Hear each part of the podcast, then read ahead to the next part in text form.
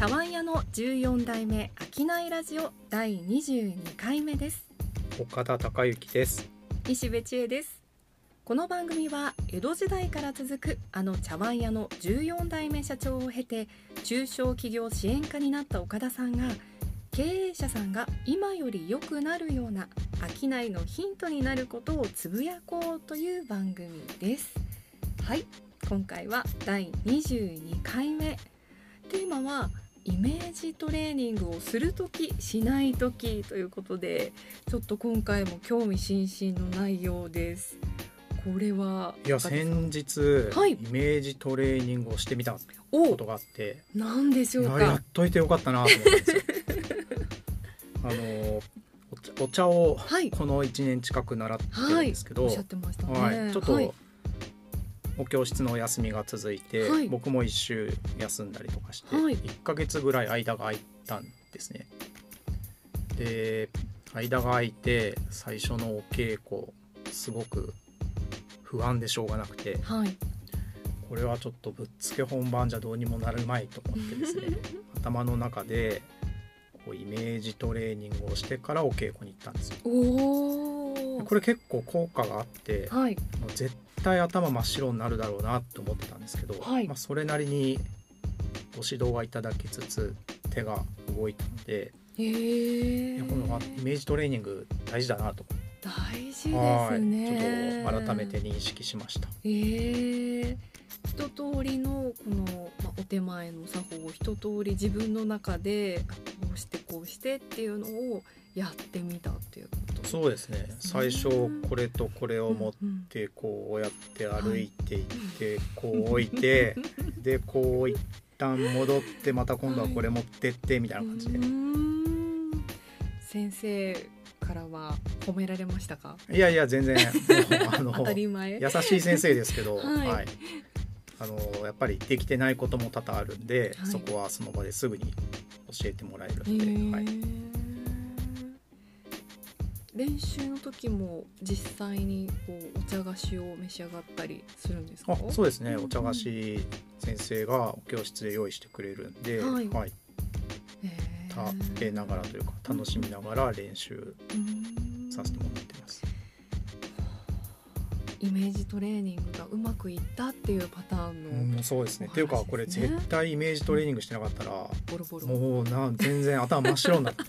これって最初どうするんですって先生みたいな。あーあなた1ヶ月も空いたら全部忘れちゃったわね。そうはそうそうそう。はって言われるとこでしたね絶対そういうことになると思ったんでもう怖くてしょうがなかったですけど うん危機管理がしっかりと行き届いてたんですね、はいこれはこのままじゃ危ないぞともう、ビビりなんビでビリのね、はい危機予測がしっかりと、発揮されて、発揮しました。イメトレで危ないところを防いだっていう感じはい。ですね。西部さんイメージトレーニングすることありますか？そうですね。だいたい自分の喋りの本番の前とかは、必ず一通りイメージトレーニングをしてますね。西部さんのお仕事ってはい。台本とかってあるんですか？ある場合もない場合もあります。もはい。うない場合ははい。それでもイメージトレーニングできるんですか？そうですね。ない場合も台本としては何もなくても、はい。そのイベント自体のこうチラシぐらいはあるので、うんそこから情報を自分で拾って、うんじゃあここに出演する人今ねネットで調べればいくらでも出てある程度出てきますので、はい。じゃあここに出演するこの方について調べてみようとか、うんじゃあここに出るキッチンカーはどういう内容なのか、うんうんうん調べてみようとかそのもらった最低限の情報から自分なりに掘り起こして、うんじゃあここを紹介してみようかなここをいじってみようかななんていうところをイメージしたりしますはあね。めっちゃ最低限の情報しかない時があるんですね。ありますねそれも当日の朝とかはと現場に入る直前とかにあ、うん。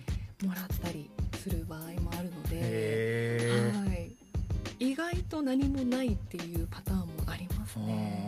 まあ、はい。それでも仕上げるのがプロのそうですテねクニックなんですそうでね。すね。もう絶対にお客様の期待を超えてみせるぞっていう負けん気だけはあるので、はいはい。これじゃあちょっと喋れんかなと思われてもそこからが自分の腕の見せ所だと思っているので、想像もしてないようなこうなんていうんですかねつながりでこう自分なりの材料を用意しておいて、うん。で現場で様子を見て料理するそして喋るっていう感じですね。イメージトレーニングどころじゃないですね。そうですねうん基本的にその上げ前据え前のお仕事っていうのは少ないかもしれないですね。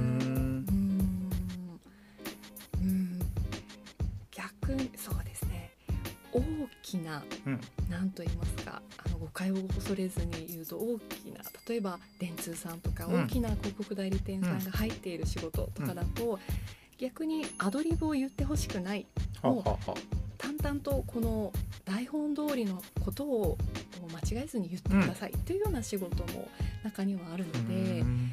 そういった場合もあるんですけれども往々にして地域のイベントだったりとかお祭りだったりとかパーティーとかっていうのはそうではないので、うん。自分なりに材料を集めて料理するっていうことが多いですへね。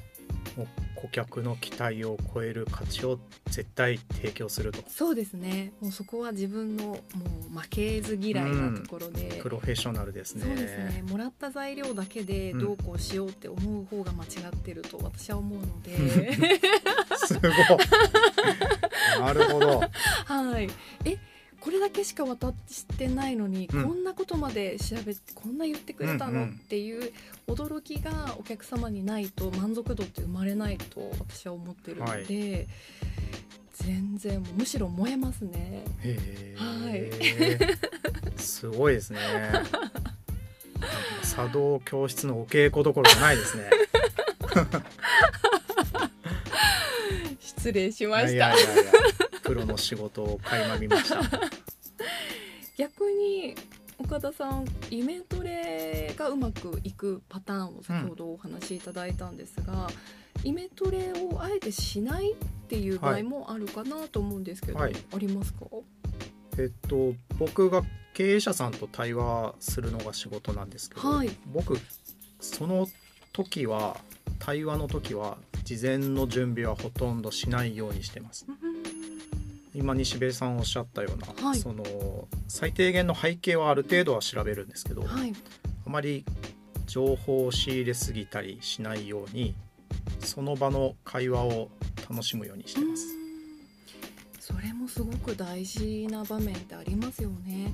事前に調べすぎてシミュレーションしすぎると知らず知らずのうちに自分が持っていきたいシナリオにこう相手を導こうとしすぎてしまったりそうでなない結果になった場合になんかがっかりしてしまったり、うん。あ違うのになんていう風に思ってしまったり勝手にねあのイメージで動いてしまうと良くないのであえてこうまっさらな状態で挑む方がはい、いいっていう場面はありますよね。そうなんですよ。はい。で特に経営者さんとお話しすることが多いんで、はい。経営者さんにどんだけ心開いてもらうかが僕にとっては勝負はないんですよね。あその何かは最低限のことは調べているにせよ、はい。岡田であれば何かいろいろ相談したりとか吐き出してもいいなと思ってもらう。はい。それが一番大事なんですよね。なので台本は多分そこに必要性は感じないですね。ないですね、はい。むしろあってはいけないというかなね存在しようがないという感じがありますもんね、やっ私もさっきの話とはまた真逆にはなるんですけれども、うん。事前のシミュレーションはすごくするものの、うん。やっぱり司会のお仕事だったりこうステージに立ってお話しする時っていうのはやっぱり現場は生ものなので、はい。いくら事前の準備をしていてもどう転ぶかっていうのはその場のその空気とその他の人たちで変わってくるので、うんなるほど。もう常にその瞬間瞬間はまっさらな自分でいるっていう風に心がけてます。うんこういう風に持っていきたいとかうんいうのをあまり考えすぎずにその場の空気感を楽しんであくまでもライブっていうところを大事にしたいなっていう風にはあ、それはまあ瞬発力が必要なんですね。はいもう僕は全然できないですね。瞬発力ゼロなんで。いやいやいやいやその先ほど相談者さんとの会話でね経傾聴力であったりその場その場の会話で、はいね、お相手の方のいろんな本当に求めていることとか、その方の強みとかを見極ったり引き出していったりっていう会話はまさに瞬発力っていうふうにも言えると思いますそうなんですかね。僕はなんか話してもらうのが仕事なんですよね、はい。なんか僕が魔法の杖を振るったりだとかなんか秘密の策を授けたりっていうのは全然ないんで はい。話してもらうのが仕事なんですよね。確かに。だからなんか瞬発力ゼロの僕でも務まるのかなと思ってますね。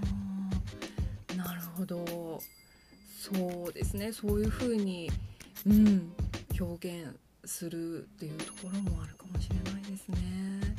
岡田さんがあまりにも前のめりでわーって言われたら相談者さんってなかなかこう割って入るのは難しいと思うので、うん。岡田さんが岡田さんのこのキャラクターでこう淡々と聞いて聞きに徹するっていうスタンスだからこそお話ししやすいんだろうなっていうははいそねうありたいなとはいつも思ってます。そうですよね。まあここぞという時はねもちろんアイデアだとかはご提供するんですけど基本的にはどんだけ心開いて話してもらうかが大事かなと。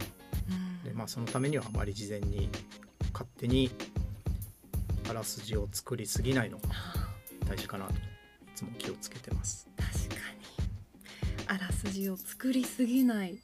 なんか自分の仕事にも通じる名言をいただきました。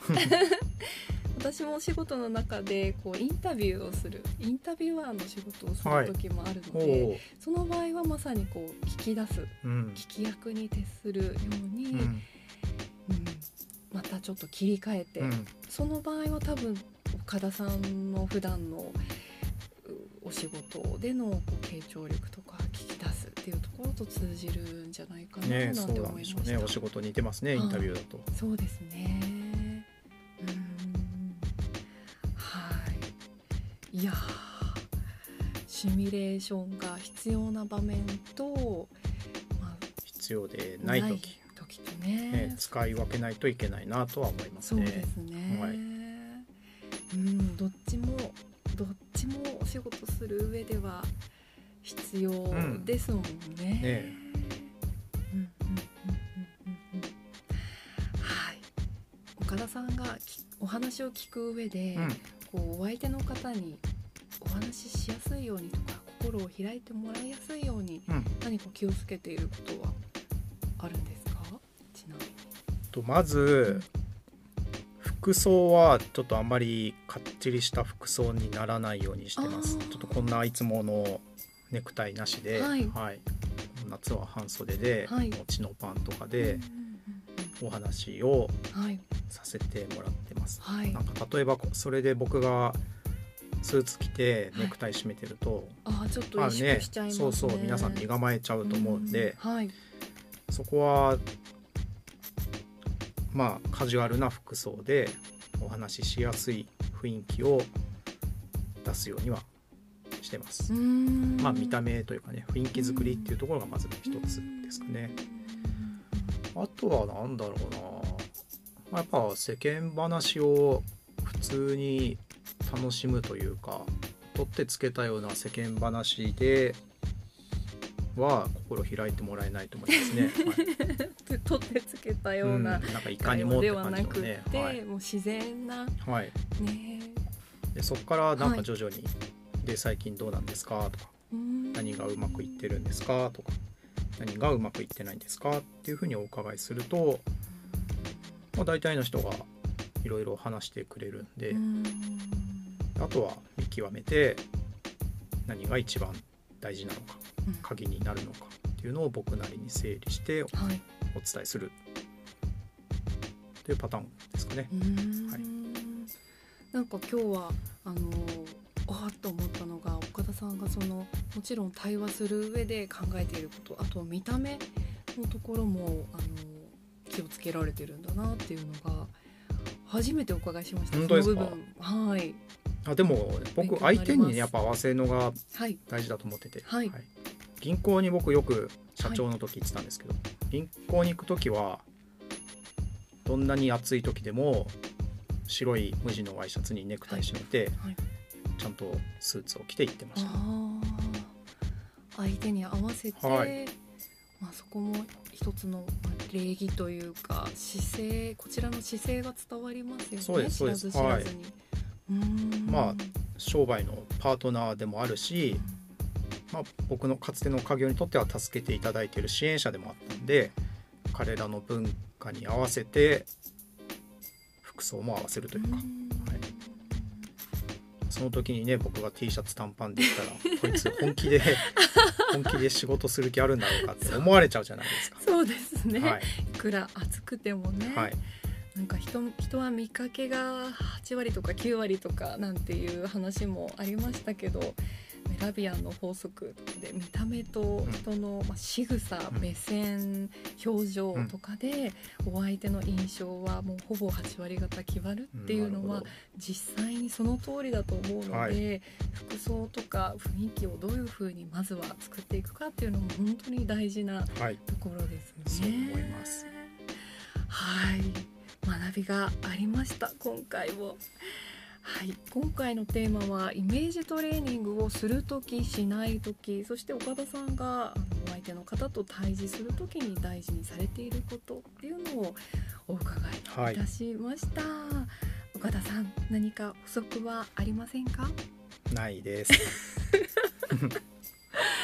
はい。ありがとうございます。では茶碗屋の14代目商いラジオ第22回目はここまでです次回もぜひお聞きください。ありがとうございました。なんか自分私の話めっちゃしてしまったけど大丈夫です。か